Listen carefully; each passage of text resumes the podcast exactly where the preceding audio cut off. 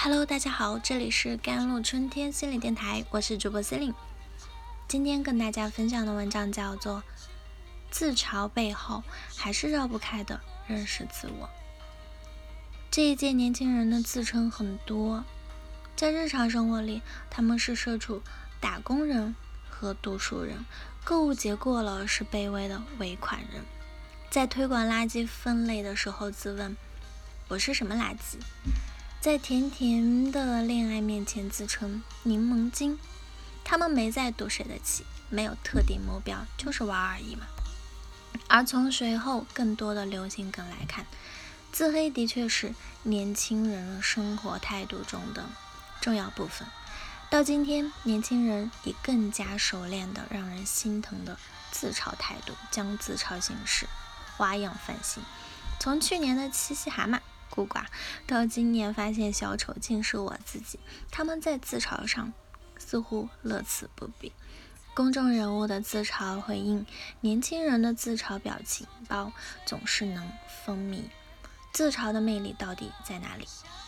放轻松，那些令人倍感舒服的自嘲瞬间，比起永远要维持完美人设这种疲惫又虚假的做法，勇于自嘲的回应。让公众人物看起来更能放松做自己，而这一点也是现在年轻人所追求的生活状态。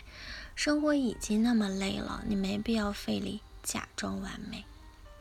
罗永浩在吐槽大会上对自己负债情况的自嘲，那自黑是通过自我搞怪、扮丑啊、毁形象等行为，将自己的错误和缺陷展示给公众，以期。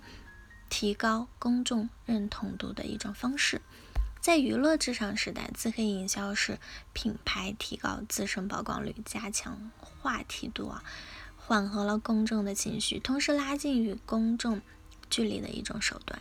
而对于我们的日常社交而言，也是一种安全的社交举措。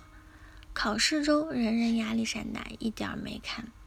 表达起来苍白无力，还可能被怀疑凡尔赛，所以悲苦的当代学生们用出了十八般武艺，上班族们在日常的工作毒打下苦不堪言，总是抱怨看起来像负能量传播机，不如一起传播满满的正能量。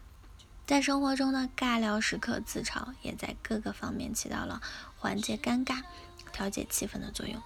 在甜甜的恋爱面前，符合时宜的恰柠檬；在一起打游戏时，大呼怎么有我这样的菜狗啊！许久不联系，亲戚面前连连说我现在就是打工仔；在社死瞬间之后，去豆瓣给自己找个坑儿埋了；在十三幺时，对话李诞的一期节目里啊，李诞在回答为什么现在的人爱看吐槽大会这个问题。时提到了恐惧的接触，吐槽在冒犯与峰回路转的历程里，让我们体验到类似刚刚从过山车上下来的放松和畅爽感。那些都不是事儿，而在面对嗯日常的交流中，缺乏吐槽语境，对自己的吐槽也为对面的人和自己带来了相似的放松心情。我不会冒犯你，你也不用尴尬。自嘲以喜闻乐见的方式消解了很多不必要的别扭时刻。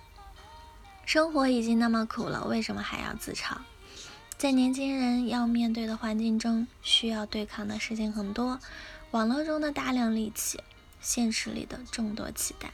而躲进大多数人群，做出谦和的平民甚至弱者姿态，是一种可以自我保护的方法。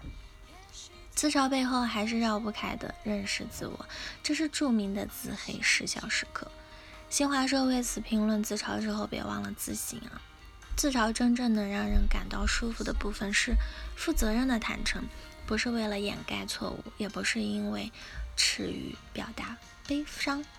尼采推崇酒神精神，与肤浅的极致享乐的主义啊一味的逃避生活的问题不同，酒神精神。所要解决的，正是在承认人生的悲剧性的前提下，如何肯定人生的问题，能用诙谐的，嗯，语言自我保护，完成沟通，缓和气氛，是建立在对自己负责且坦诚的基础之上的。我们尊重自己的工作职责，所以用打工人来疏解压力。我们承认自己的不足，所以我们用我是什么垃圾来缓和气氛。他们的反思很简单，但足够真诚，真诚到我们能透过它看到我们自己的内心。而真正能让我们自己和他人都感到舒适的自嘲，也是从对自己的凝视和坦诚生长出来的。当自嘲成为流行，我们有更多的方式表达自己，我们一起一笑而过，但不足悲伤、遗憾和愤怒。不会因此消失。不管路上拐几个弯，也不能忘记自己的目的地。我们就是既会快乐，也会痛苦，有时候也会斤斤计较。坦诚的自嘲可以让自己也能放下紧绷的神经，一个后撤步，更舒适的看待紧绷的社会节奏和紧张的自己。好了，以上就是今天的节目内容了。咨询请加我的手机微信号：幺三八。二二七幺八九九五，我是 c e l i n e 我们下期节目再见。